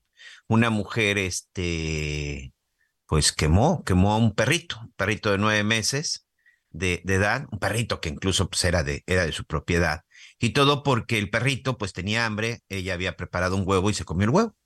¿no? Le lanzó una sustancia, lo que provocó que, que, el perrito se prendiera, por supuesto, en vida, y fue todo un asunto porque pues la mujer lo fue, lo abandonó, se le dio rehabilitación y todo este asunto, pero de pronto entras en el tema de ¿Cómo tipifican este tipo de sanciones o este tipo de agresiones? ¿Como un delito grave, como un delito no grave? Eh, hemos visto muchos casos como el sujeto que lo echó a un caso en el Estado de México o el otro sujeto que está involucrado incluso con el Partido Verde, si no mal recuerdo en Aguascalientes o en San Luis Potosí, que agarran a un perrito y que lo, que lo agarran a balazos. De pronto este tipo de agresiones y este tipo de cosas, eh, ¿cómo se deben castigar, Lomelí? Cómo se deben de sancionar, qué debe de pasar, qué debe de pasar con los agresores. En el caso de estas mujeres de Playa del Carmen, este Valentino precisamente llega la información porque el perrito ya salió de la situación más complicada, ya está este fuera de la cuarentena, ya lo pueden ya lo pueden visitar, ya lo pueden este ver porque evidentemente hay muchas solicitudes para que sea adoptado. Él se encuentra en un hospital, en un hospital de Mérida y todavía va a continuar con su rehabilitación. Tiene nueve meses se está recuperando de la piel, pero le tienen que quitar un ojo porque un ojo le, ya no le va a funcionar y, y, y es tal el daño que le va a ocasionar más daño que se lo dejen y hay otro que pues literal están tratando de rescatarlo, es decir, el perito incluso podría quedar ciego y las mujeres hoy, bueno, pues siguen todavía detenidas, pero no se tiene claro cuál va a ser el delito o sobre todo la sanción que puedan, que puedan recibir. De pronto nos quedamos así y, y no sé, mis amigos, ahorita ya leeremos sus comentarios. Yo no sé si este tipo de castigos deben casar, deben de que, con qué tanta severidad se debe de casar una agresión y un maltrato animal de esta índole y sobre todo el seguimiento, porque no lo digo yo, ¿eh? Lo dicen los especialistas, lo dicen los criminólogos, lo dicen los sociólogos, muchos de los sociópatas, mucha de la gente que en algún momento se ve involucrada de adulto en un delito, las primeras agresiones, los primeros maltratos, las primeras situaciones que cometieron fue en contra de un animal es muy importante lo que estás diciendo. Fíjate que vale la pena eh, echarse un clavado a la página, ¿no? Este de PAOT, ¿no? P-A-O-T.org.mx, porque ahí dicen cómo protegen nuestras leyes a los animales. Y es, eh, es interesante lo que dice Miguel Aquino, es la Ley General de Vida Silvestre, la Ley Federal de Sanidad Animal, la Ley General de Equilibrio Ecológico y la Protección al Ambiente. Entonces, en función de estas leyes, es eh, como se analiza eh, la actuación de las personas que finalmente sean acusadas o denunciadas de haber eh, maltratado a, pues algún animal. Entonces, eh, sí es un espectro amplio, pero sí hay sanciones, ¿eh? Sí, sí, sí, por supuesto que hay sanciones. Te digo, aquí el tema es ver la severidad de estas, de estas sanciones. Pero sí, creo que es un tema que no podemos dejar de lado. Es un tema que tenemos que revisar. Es un tema que se tiene, que se tiene que analizar. Pero lo que sí, más allá de todo esto, es este, socialmente, ¿qué nos está sucediendo, este, Anita? Que sinceramente, de pronto, como, como, como personas, como convivencia con estos animales, que muchos incluso llegan a ser más fieles que incluso cualquier ser humano, ¿qué le está pasando a esta sociedad? No, Miguel, aquí no, la reflexión es este obligada. Es, y, y, como tú dices, o sea, no podemos ser agresivos con los animales y pensar que vamos a ser civilizados con, con los seres humanos. No, es, es un reflejo. Pero fíjate que me estaban diciendo que hay más denuncias porque sí hay mucho mayor atención en cuanto a estos temas. Entonces, eh, yo creo que, pues bueno, la, la sociedad está muy pendiente y consciente de la importancia de estos animales, Miguelito. Así es, y nosotros también tenemos que hacer, tenemos que hacer una pausa. No se vaya, regresamos con más en las noticias con Javier La Torre. Vamos a platicar acerca de las opciones que se tienen precisamente en el estado de Yucatán para todos nuestros amigos que están ya de vacaciones. Hoy, ahora sí, de manera formal, iniciaron las vacaciones de verano para muchos chavos y vamos a ver opciones bonitas, económicas y baratas, que es lo que queremos todos en esta temporada. Ya regresamos.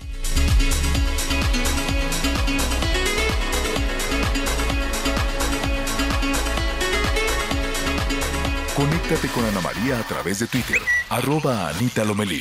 Sigue con nosotros. Volvemos con más noticias. Antes que los demás.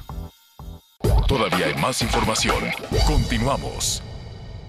Descubre nuestro sub más lujoso, Infinity QX80 2023. Experimenta una total tranquilidad al recibir la protección inigualable de Infinity Black por 5 años. Visítanos en Infinity Polanco, Calzada General Mariano Escobedo, 476, Anzures. Teléfono 5590-357748. Para mayor información, consulta la página www.infinity.mx, diagonallegales.html. Las noticias en resumen.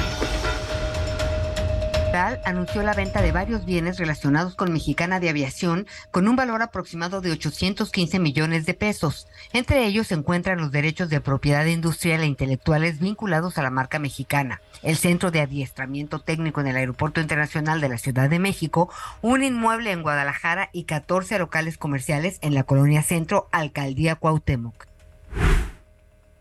Los restos de la familia Cifuentes González, que perdió la vida cuando viajaban a conocer el Everest, serán cremados esta semana para su traslado a México, según una fuente de la Cancillería. Hasta el momento no se tiene una fecha definida para llevar a cabo el procedimiento que permitirá que los fallecidos regresen a su natal Nuevo León. 28 personas fueron sentenciadas a 50 años de cárcel por el delito de desaparición eh, agravada cometida por particulares en Jalisco. Se trata de tres mujeres y 26 hombres que el 19 de abril de 2021 participaron en un enfrentamiento a balazos con elementos de la policía de Guadalajara en la colonia Chapalita. En el lugar de su detención encontraron un cadáver y liberaron a seis personas secuestradas. El Instituto Nacional de Migración informó que emitió un documento migratorio para regularizar la estancia temporal en México de Timothy Shaddock, el náufrago rescatado en el Océano Pacífico. Según la autoridad migratoria, Shaddock expresó su intención de retornar a la brevedad a Australia para reencontrarse con su familia. Hola, mi nombre es Paola Flores, soy diseñadora de interiores y te invito a Expo Mueble Internacional la feria líder de muebles y decoración en América Latina. La cita es del 16 al 19 de agosto en Expo Guadalajara y con más de 400 expositores encontrarás la mejor calidad y diseño en todo tipo de mobiliario, mueble residencial, exteriores, infantil, de madera, tapizados, todo. El evento no tiene costo, regístrate en expomuebleinternacional.com.mx. Así es, bueno, pues continuamos, continuamos con más información. Precisamente vamos a revisar más detalles de esta Expo Mueble Internacional, que sin duda es un evento que le va a dar esta oportunidad pues a mucha gente de conocer lo que se está haciendo en materia de muebles en el estado de Jalisco. Yo le quiero dar la bienvenida a Ernesto Fregoso Dueñas, consejero del comité organizador de exposiciones en la Asociación de Fabricantes de Muebles de Jalisco. Un evento, un evento, la verdad, Ernesto, pues que, el que tenga la oportunidad y sobre todo que se dedique a este negocio o que necesite por ahí ver lo último en muebles, creo que esta es una gran oportunidad, ¿no? Hola, ¿cómo estás? Buenas tardes. Sí, como, como lo platicas, justamente es, es el evento, ¿no? Es el, la oportunidad para que pues todo lo que, que gira en, eh, en torno a lo que es el mueble y la decoración, pues se haga presente ahí en, en, la Expo Guadalajara.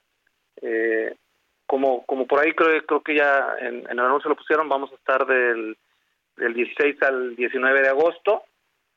Y pues al final del día eh, creo que es un evento, no solo, al final del día todos los que son profesionales en, en este tema como, como tiendas departamentales, mueblerías, marketplaces, eh, llámese Amazon, Mercado Libre, el mercado hotelero, restaurantes, arquitectos, interioristas, en fin, y obviamente cualquier persona que desee participar, que desee ir, que desee ir a ver, que necesita algo para su casa, pues es totalmente bienvenido, está abierto al público y pues por ahí los esperamos, ¿no? Y sin duda México tiene un buen nivel, un buen nivel de competencia en cuestión de mueblería, los muebles artesanales. El estado de Jalisco es uno de los ejemplos. Encuentras ahí prácticamente diseños únicos, diseños originales y ahí, bueno, en esta, en esta exposición tienes la opción de ver lo que se hace, producto 100% en México, producto de Jalisco, pero también internacionales, ¿no? Tengo entendido. Sí, mira, al final del día, como tú lo mencionas, eh, el, mueble en México cada vez eh, va teniendo mucho más, mayor reconocimiento a nivel eh, internacional y cada vez, bueno, nos esforzamos porque, porque eso siga creciendo y se siga eh, enalteciendo eh, en todo México, el de Jalisco, que es pues parte de la cuna del mueble en México y de todo México, ¿no? Pero como lo mencionas, efectivamente, bueno, tenemos, eh, vamos a tener participantes de, de China, de Corea del Sur, de Estados Unidos, de Brasil, de Turquía, en la Tecnomueble, que también, bueno, es, es una exposición paralela donde se ve todo lo que es la proveeduría para la industria del mueble. También tendremos ahí eh, pabellones eh, especializados de, de, algunos otros países también como de mismo Brasil, Turquía y China. Eh, en fin, eh, creo que en, en, general el tema de la globalización, ahorita también con el tema del nearshoring, pues todavía han ayudado a que a que ese impulso sea todavía mucho más rápido. Un impulso que evidentemente beneficia de una manera importante pues a los muebleros, a los empresarios de este sector en México. Sí, correcto. Y obviamente digo, al ser la expo aquí en Guadalajara, bueno, tenemos muchos beneficiados. El, la misma ciudad, digo, se espera una derrama económica importante derivado de, de, de la expo, estimamos en más de 800 millones de pesos. Eh, también digo, por darte datos generales un poquito de la expo, eh, tenemos más de 60 mil metros cuadrados de exhibición, wow. tenemos más de 600 expositores.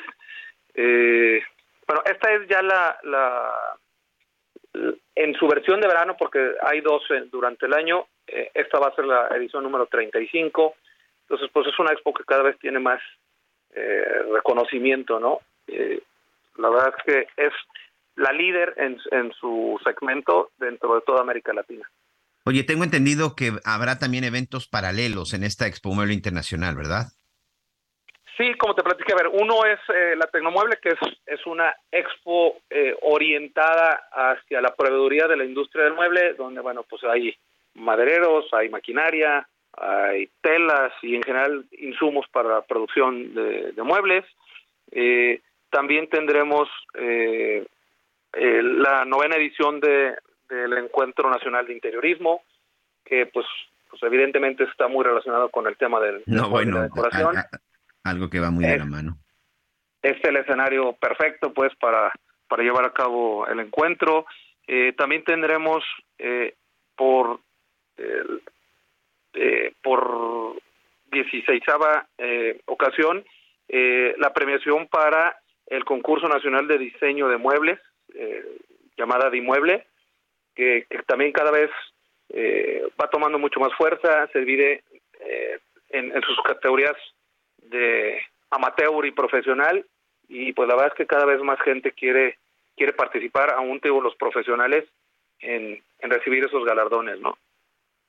Así es. Oye, rápidamente, ya para concluir, para que nuestros amigos no se les olvide, recuérdanos las fechas, en dónde será. Y aquí, oye, yo una pregunta, ¿tiene un costo para quien quiera acceder como público? No, no tiene costo. Es del 16 al 19 de agosto en Expo, perdón, en Expo Guadalajara. Eh, se pueden registrar en expomuebleinternacional.com.mx y si por alguna razón no pudieron registrarse o no tuvieron tiempo antes, ahí eh, durante el evento pueden llegar y hacer su registro. Muy bien, perfecto. Pues ahí está, ahí está Ernesto Fregoso Dueñas, consejero del Comité Organizado de Exposiciones en los Fabricantes de Muebles de Jalisco. Ahí tiene usted las fechas, amigos en Guadalajara, que nos escuchan en Heraldo Radio en el 100.3 FM del 16 al 19 de agosto y por supuesto invitación para todos nuestros amigos que quieran acudir de todo el país. Muchas gracias y éxito. Platicamos después, Ernesto, a ver cómo les fue. De acuerdo, muchas, muchas gracias. Saludos. Muchas gracias. La verdad es que sí, México, México en muchos rubros, la verdad es que en muchos rubros figura, y, pero en las cuestiones artesanales con los muebles, sí creo que se ocupa, se ocupa un lugar importante, porque en Chiapas un diseño especial, en la zona de Yucatán, no se diga Oaxaca, Jalisco, los muebles en el estado, por supuesto, de Michoacán, esos este, artesanos, esos madereros michoacanos que ya los encuentras por todas las, por todas partes, incluso en la Ciudad de México, en el Estado de México, Anita, y pues con ese diseño de muebles que pues hay para todos los gustos, pero lo más importante para todos los bolsillos, ¿eh? Eso es muy importante, Miguelito. Y, y sabes qué, también está interesante eh, conocer a los proveedores, ¿no? Ver si podemos hacer muebles sobre medida, porque si tienes oportunidad de hacer tus muebles sobre medida, a lo mejor sí es un poquito más caro, pero aprovechas mucho mejor los espacios. Entonces, pues bueno, vale la pena darse una, una vuelta y esta feria pues es un referente en cuanto a, a los muebles, ¿no? Eh, de diseño y, y artesanales, como bien decías, se refiere. Oye, Miguelito, pues ya estamos en época de vacaciones, ¿no? Hay una parte importante de, de las y los mexicanos que no podrán salir de vacaciones. Hay quienes planean y tienen chance de irse fuera de México, pero nuestro país, como hemos estado platicando esta semana, este es inagotable en cuanto a lugares de conocer.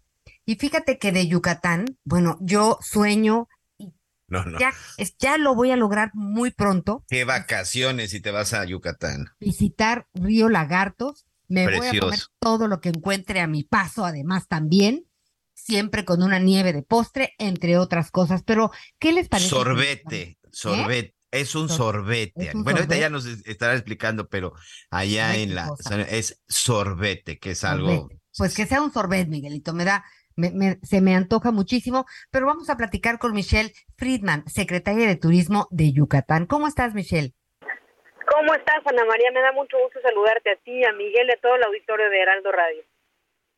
Gracias, querida. Oye, ¿cómo les está yendo? Empiezan las vacaciones, ya empezaron, este tanto que ofrecer eh, Yucatán y para todos los gustos y también para todos los presupuestos.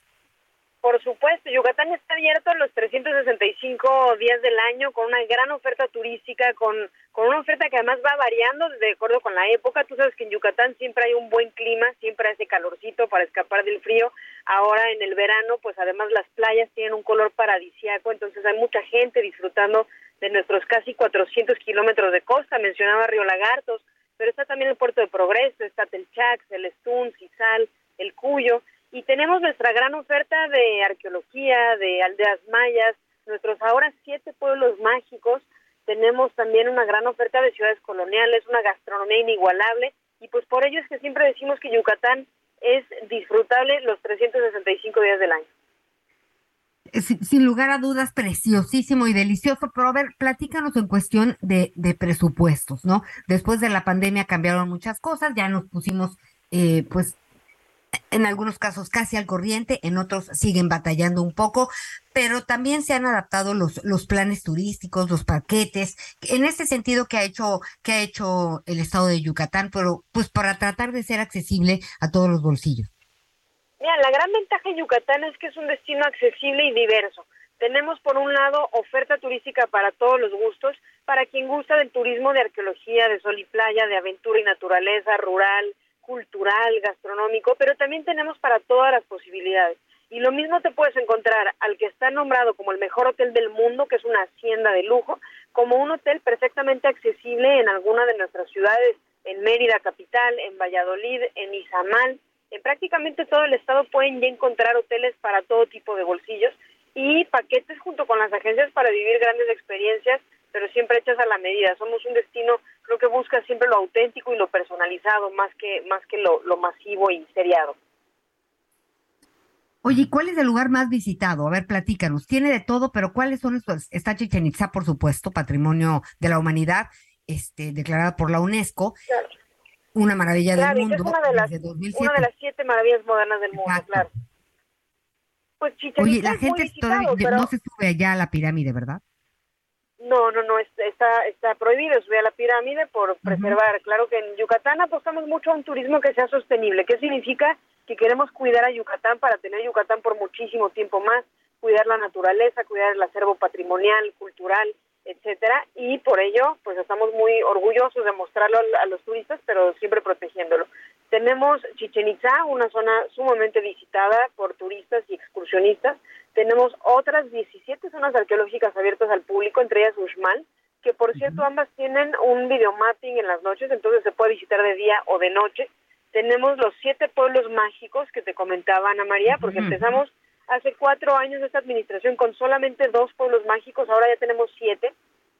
Estos son Valladolid, Izamal, Chizal, Maní y ahora se suman Tecash, Espita y Motul, una de los famosos huevos motuleños. Entonces tenemos muchísimo que, visitar para todos los gustos, insisto. Sí vale la pena, eh, en la medida de lo posible, que se dé una vuelta eh, pues por nuestro país. ¿No? A lo mejor se puede armar una rutita, por ejemplo, eh, si, si, bien recuerdo, Izamal y Valladolid, Valladolid, están en ruta, este, y es, preciosa. Es precioso, hay muchísimo que, que, hacer en Yucatán, insisto, si, si les gusta la arqueología, pues tenemos las mejores zonas arqueológicas. Si quieren nadar y refrescarse del calor en un cenote, pues tenemos más de 3.600 cenotes, tenemos parques turísticos, tenemos unas playas paradisíacas llenas de flamingos rosas, tenemos muchas rías donde practicar deportes acuáticos, tenemos selva eh, con comunidades mayas que ofrecen experiencias únicas en gastronomía y en arte. Entonces, bueno, estamos eh, realmente convencidos de que Yucatán es el destino que cada vez más personas buscan, un destino cada vez mejor conectado, cada vez con una mayor infraestructura y más hoteles, un destino que sigue siendo el más seguro de México, pero uno de los más seguros del mundo, y con una oferta turística que es inigualable y es auténtica. Pues la verdad es que nos da mucho gusto platicar contigo, Michelle, y pues eh, antojados y deseosos por visitar Yucatán siempre que tengamos oportunidad. Muchísimas gracias. Muchas gracias, Ana María. Los invito a que visiten la página yucatán.travel. Van a encontrar muchísima información muy útil para, para planear su viaje y los inventarios de 365 cosas que hacer y que comer en Yucatán. Muchas gracias. Gusto en saludarte, Michelle. Igualmente, gracias. Gracias, secretaria de Turismo del Estado de Yucatán. Oye, Miguelito, y fíjate que ya ven que ayer eh, les tengo, se me perdió mi computadora. Estaba yo en el aeropuerto, la conecté y dejé mi maletita en, en las sillas, ¿no? Hay un espacio como de dos metros, este, y entonces me acerqué a sacar mi credencial, mi pasaporte, se me cayó la cartera, levanté las tarjetas, este, y en un segundo, según yo, un segundo, este, volteé, me, me senté, ¿no? Y yo dije, ay, pero había puesto mi computadora a cargar para pues para estar lista para, para el programa. Y pues no la veo, entonces abro mi, maleta de mano porque digo, bueno, ay, qué mal estoy, pues, pensé que la volví a guardar y no, este, y, o sea, en un segundo, quiero decirles que me temblaron las piernas, empecé a sudar frío porque dije, ¿dónde está mi computadora? Primero dije, a ver, ¿dónde la dejé? ¿A dónde fui? Pero sí me acordaba que la había conectado, Miguel. Este, pero no estaba ni el cable ni la computadora. Este, entonces, eh, entré en un pánico porque pues e, en los dispositivos, en las computadoras, pues tenemos nuestra vida, ¿no? Entonces, este, hablé a mi casa porque dije, ¿la habré olvidado? No, a veces soy distraída de plus, este, porque en el aeropuerto pues hay cámaras, hay seguridad, pues, como que no se te antoja que te vayan a robar la computadora. Y fíjate que en lo que yo veía, eh, hablar a, la policía, a seguridad, este, me hice bolas por el, por el terror que me dio perderla, ¿no? Y yo pensando, ¿habré respaldado, no habré respaldado? Que, cosa que les, que les sugiero que hagan toda, todas las noches o cada vez que, que puedan. Este, y me buscaron gracias a lo que comentaste aquí a través del Heraldo Radio por parte de comunicación social de, del aeropuerto. Eh, y fíjate que tienen un sistema muy interesante en relación a, los objetos perdidos, ¿no?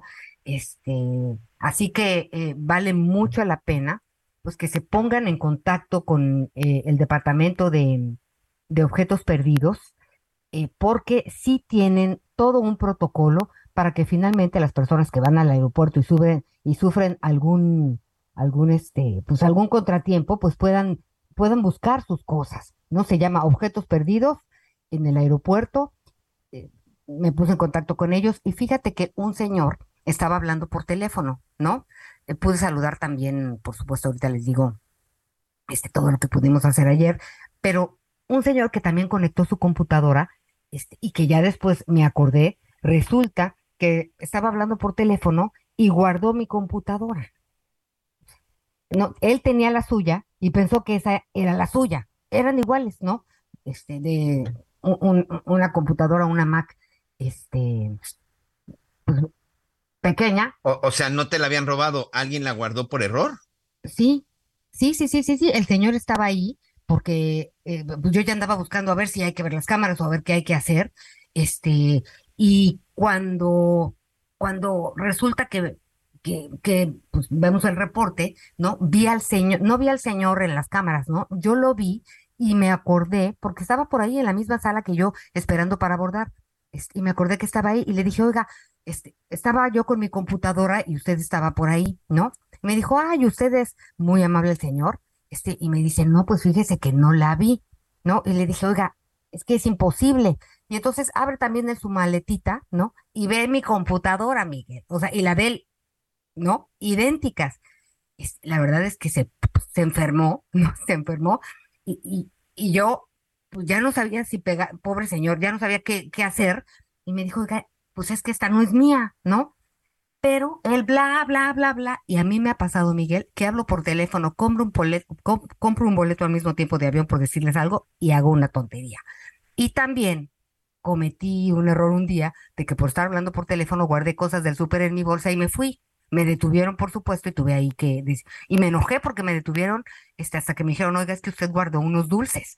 Y ahí estaban los dulces. Horrible, Miguel. Entonces, este, pues ya muy gentil, no fue, no, no fue necesario hacer nada. Me hablaron de, del aeropuerto y le digo, oiga, pues es que fíjese que pasó esto, pero sí les quiero decir que hay un protocolo de objetos perdidos y que va objetos perdidos y extraviados y que con copia de tus documentos oficiales, tu pase de abordar, pues inmediatamente eh, pues se pone en acción a tratar de, de resolver tu, tu, tu, problema. Yo terminé, este... Oye, pues fuiste afortunada y con final feliz, ¿eh? Muy, muy afortunada, este, y pues ya, digo, ya, ya, ya, digo, perdí el vuelo y lo que tú quieras y mandes, ya después, ya, ya hice otras cosas para poder, para poder volar, pero sí, este, recuperé de milagro mi computadora. Eh, y bueno, nada más quería pues agradecer las atenciones y que sí hay que, uno, estar atentos y dos, pues hay mecanismos para que podamos recuperar eh, nuestras maletas o lo que sea que se nos haya extraviado. Y ya, Miguelito, esa fue eh, mi historia de ayer entre las 10 y la 1. Yo creo que aquí lo, lo, más importante es la atención, ¿no? Hay que tener mucha, mucha atención, no descuidarnos, porque precisamente es basta cuestión de segundos para extraviar cosas o incluso para que ocurran los accidentes, Anita, ¿no? Insisto, este, es, si fuiste una afortunada y después te relajaste y todo y lo recuperaste, pero cuánta gente pues no tiene esa, no tiene esa misma fortuna, ¿no? Pareciera de pronto así. O sea, fue un churro. Sorprendente, sí, más que churro, algo, algo sorprendente, pero bueno, parte de lo que ayer, te, ayer de lo que estuvo, estuvo sucediendo. Oye, ya no comentamos nada, pero ¿Sabes quién estaba muy enojado el día de ayer? Eh, además de, además de ti, perdón por la, comparación, Emilio Lozoya Austin, porque el día de ayer estaba muy confiado el exdirector de Petróleos Mexicanos de que ya podría abandonar la cárcel. Bueno, por lo menos en el caso de agronitrogenados, ya estaba muy listo para ofrecer los 10 millones de dólares, los 10 millones de dólares que se pedía acerca de la reparación del daño por parte del gobierno de México y le dijeron, no, ¿sabes qué? No son 10, son 30 millones de dólares lo que tendrás que pagar si es que quieres que quede eh, la reparación del daño. Recordemos que cuando él estaba como titular de Pemex, esta empresa de agronitrogenados, que para muchos ya era chatarra y que no servía para nada, bueno, pues el señor Emilio Lozoya autorizó que se comprara, que la adquiriera la, la paraestatal, y pues evidentemente no sirvió para nada y eso provocó un daño al erario público importante. La reparación del daño se había dicho inicialmente que era de 10 millones, pero ayer en la audiencia le dijeron que no, que no eran 10, que eran 30, y ahora pues se tuvo que posponer y se tuvo que reprogramar la audiencia porque ahora las autoridades, en este caso la Fiscalía General de la República, tiene que demostrar y acreditar por qué, por qué pasó de 10 a 30 millones y por lo pronto pues muy enojado se quedó Emilio Lozoya, dice que está enfermo, que lo están extorsionando y que él ni siquiera llegara, quería llegar a un acuerdo con el gobierno, que lo estaba haciendo por presión de su familia. ¿Qué te parece? Pues nada más falta que le pidamos perdón entonces.